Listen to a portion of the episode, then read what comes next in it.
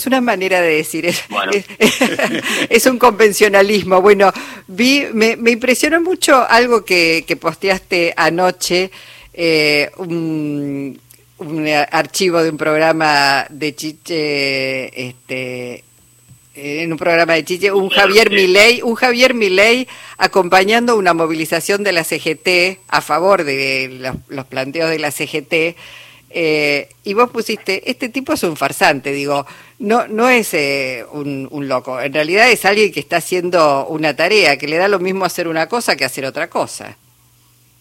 Sí, y que además, eh, finalmente, contra lo que él dijo, que él supuestamente era el único que resistía el archivo, bueno, este, termina comportándose como toda la políticos de la casta, diría él, ¿no? Eh, que van cambiando de posición según la conveniencia, que los que él denunciaba como parte de la percasta ahora son sus funcionarios. Ayer cuando anunció el DNU, si vos mirás quiénes lo rodeaban, sí. quiénes lo, rodeaban ayer en esa cadena nacional.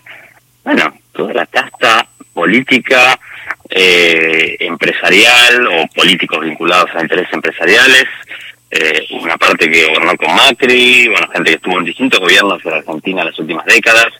Entonces, ahí hay una cuota de farsa en todo el relato que se ha construido, como también lo hubo en relación a lo que al ajuste, ¿no? Este, creo que, es bastante evidente, incluso probablemente hoy en día para sus propios votantes, que esa idea de que el ajuste esta vez lo iba a pagar la casta y no la gente, también fue una, una estafa electoral. Y, y bueno, y la novedad es que también los valores republicanos, supuestamente liberales, ¿no? vinculados a la división de poderes, etcétera, también eh, eh, no era cierto que forman parte de su acervo este, político ideológico eh, y lo que vimos ayer es un acto de autoritarismo de pocos precedentes en la historia argentina. Ahora, Itaí, así como se dice que el plan de Miley solo se puede imponer con represión, de alguna manera este mega decreto, que, que, es, que es el desguace de tanto, de todo el Estado, de todo el Estado de bienestar, lo que queda de él, eh, pareciera que lo lleva inevitablemente a buscar la suma del poder político y, y pasearse, pasarse por donde sabemos la división de poder, ¿no? Sí, mira, yo eh, publiqué un video hace unos meses eh, planteando que hay una relación muy estrecha entre la ideología de Milley, que es una rama particular del liberalismo, ¿no? Este libertarianismo, escuela austríaca, que tiene sus, sus correlatos en, en, las expresiones similares en otros países del mundo. Hay una relación muy directa entre esa ideología y eh, el autoritarismo político. Que uno diría, pero ¿cómo puede ser si se supone que son los más liberales del los más liberales de todos? Bueno, no. Eh, en términos políticos son autoritarios porque como eh, ¿qué, ¿qué dice Milley? Milley dice los últimos 100 años en la Argentina son 100 años de decadencia. eh, toda la política, este, lo único que hizo fue estafar al pueblo, viene a refundar la Argentina, eh, y básicamente su punto es que los políticos, todos, este, son eh, demagógicos, populistas, porque gastan recursos para este, tener el favor de la gente, por eso para él déficit fiscal es la causa de todos los males, eh, y no lo dice en relación a lo que en los medios suelen llamar los gobiernos populistas, y los gobiernos peronistas. No, no, todos, los radicales, los que peronistas y todos los gobiernos que hubo en los últimos 100 años. Con lo cual él en el fondo, él en el fondo, lo que cree que conspira contra lo, con su ideario de sociedad, que es una sociedad donde el Estado no existe, donde los mercados funcionan solos, es una sociedad sin democracia. Y no es casual que coloque los 100 años a él le preguntaron varias veces en qué momento para él se jodió la Argentina y él dijo con mucha claridad en 1916. Mm. Que no fue la elección de un presidente, en este caso radical, que fue el Fue la primera elección donde la gente votó con la ley del sufragio universal.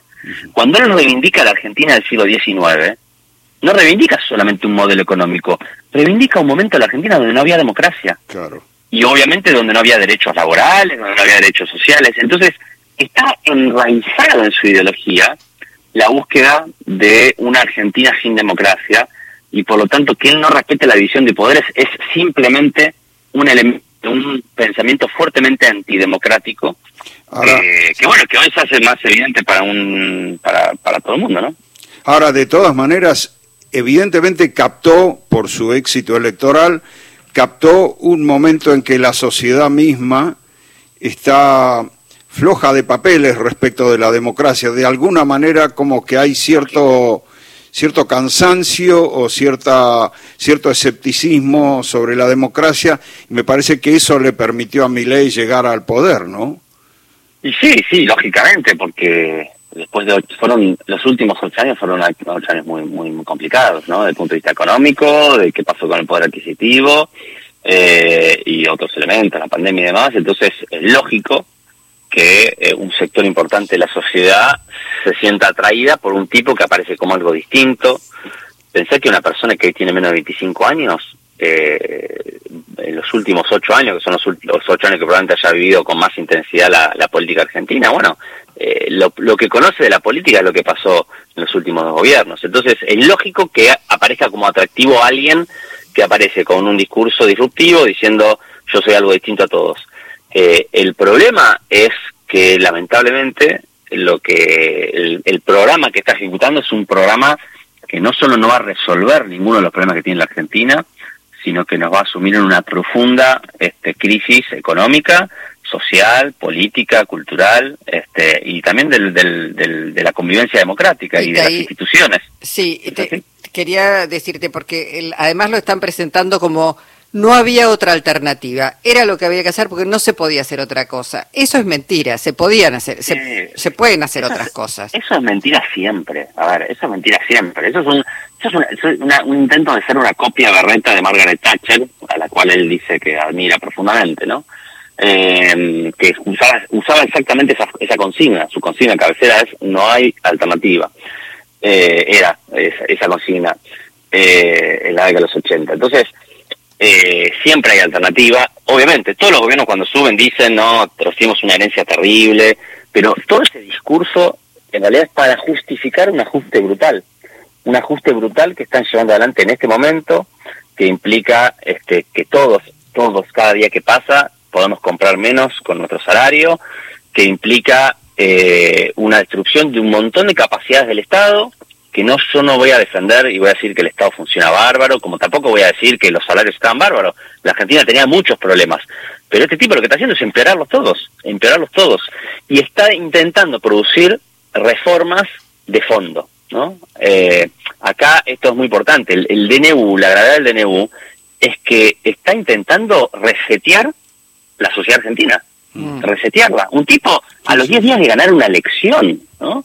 Imagínate si en cuatro años gana, eh, qué sé yo, eh, alguien de nuestro campo y sacan DNU este, modificando 300 leyes. ¿Qué, qué, dirían? ¿no? Bueno, ahora fíjate vos, eh, estamos en problemas porque una parte de la sociedad, veo declaraciones de la Unión Industrial Argentina que dice que las reformas en materia laboral, incluidas en este DNU, brindan previsibilidad y sustentabilidad a los procesos productivos y mejoran las condiciones de empleabilidad y respeto a la iniciativa privada. Digo, ahí los tenés, digo, sabiendo que lo que viene es un industricidio. Pero eh, ellos redactaron, cada artículo del DNU tiene un autor intelectual, si querés, eh, que es una corporación económica. ¿no? En el caso de, de la COPAL, porque recordemos que la vía está conducida por un sector que es el de la Copal, el de Funda de Rioja, que es el sector vinculado a la producción de alimentos, ¿no? Eh, que obviamente este, son los, los sectores que tienen mayor capacidad exportadora y por lo tanto van a sufructuar el tipo de cambio que mi ley les eh, ofreció este, con la devaluación, además de todas las desregulaciones. La ley de abastecimiento, la ley de abastecimiento es una ley que el único que la puede ejecutar es el Poder Ejecutivo. O sea, si, si este es el, gobierno de Milei no pensaba utilizarla, ¿para qué la deroga? Está, pensando en el futuro, no está pensando solamente en su gobierno. No, no necesitaba derogar esa ley, por ejemplo, la de la, abastecimiento, si durante su gobierno no la iba a utilizar. Entonces la quiere derogar para, para que el que venga no la tenga, no tenga esa herramienta. Y cada ley tiene, o cada artículo del DNU tiene un autor, este, una corporación con interés económico detrás corporaciones de la prepaga, de la medicina prepaga, de la industria, del, del agro, etcétera, etcétera, etcétera. Eh, eso de que cada previsibilidad es una mentira total, nada más. Mira, viste que ellos usan el concepto de seguridad jurídica, ¿no? Muchos, los empresarios, porque dicen, nosotros necesitamos que en el tiempo se respeten estas reglas para poder invertir. Si cada cuatro años cambia el gobierno, me cambian todas las reglas, no puedo invertir. Bueno, más inseguridad jurídica que esto que acaba de pasar, imposible. Ahora, eh, uno, eh, quiere, uno quiere pensar, Itaí, que, que Argentina es una sociedad compleja, con una extendida clase media, con un nivel de afiliación de, vida sindical muy alto, eh, acostumbrada además a estándares, a, pesar de, de, cómo se agravó la desigualdad, que debería tener este, reservas como para no permitir semejante desguace. No sé qué, qué escenario te haces vos frente a esto. Yo creo que es así como vos decís y, creo que va a ocurrir. Por supuesto que no va a ocurrir de un día para el otro, ¿no? Digamos, ah, bueno, ayer, ayer hubo una reacción que si bien me podrán decir que la gente que salió seguramente eh, forma parte de mayoritariamente del 44% que no lo votó a mi ley y no el 56% que lo votó, es muy probable que sea así, pero pero eso fue algo espontáneo y te diría hasta inesperado, ¿no? Mm. Eh, entonces, eso es un, un hecho que nos tiene que hacer ver que en la sociedad argentina hay un músculo, hay un músculo que está vivo de capacidad de respuesta. Y yo creo que más temprano que tarde, insisto, no va a ser de un día para el otro, pero más temprano que tarde, muchísima gente que lo votó a mi ley va a darse cuenta que la motosierra no era contra la casta ni contra otro, era contra ellos. Sí. Entonces, eh, ahí nosotros tenemos que obviamente abrazar a esa gente y, y estoy, estoy, seguro que la vamos a dar vuelta. Eh, la vamos a dar vuelta porque coincido, la sociedad argentina no va a tolerar, creo yo, creo yo, no va a tolerar este semejante nivel de, de agresión contra las condiciones de vida materiales de la población. Bueno, ojalá el Congreso esté a la altura, eh, uno de los poderes esenciales, representantes del pueblo, a la altura de, bueno, de dar esa respuesta adecuada. Ahora lo, que corresponde es que logremos construir una mayoría para rechazar el CDNU y eso es muy importante que además del bloque, por supuesto, de Unión por la Patria, el peronismo, eh, otros bloques que se han pronunciado como el radicalismo y, otros bloques, eh, bueno, trabajemos juntos por lo menos para rechazar el DNU, más allá de que después sobre el contenido de ese DNU obviamente tenemos opiniones distintas, pero no podemos permitir a que se avasallen así las instituciones de la democracia este, y el Congreso de la Nación, creo que, bueno, vamos a trabajar para, para que esa mayoría exista. Te mandamos un abrazo, gracias eh, por tu participación en Encuentro Nacional. A ustedes. Hasta pronto. Itaí Hackman, diputado de Unión por la Patria.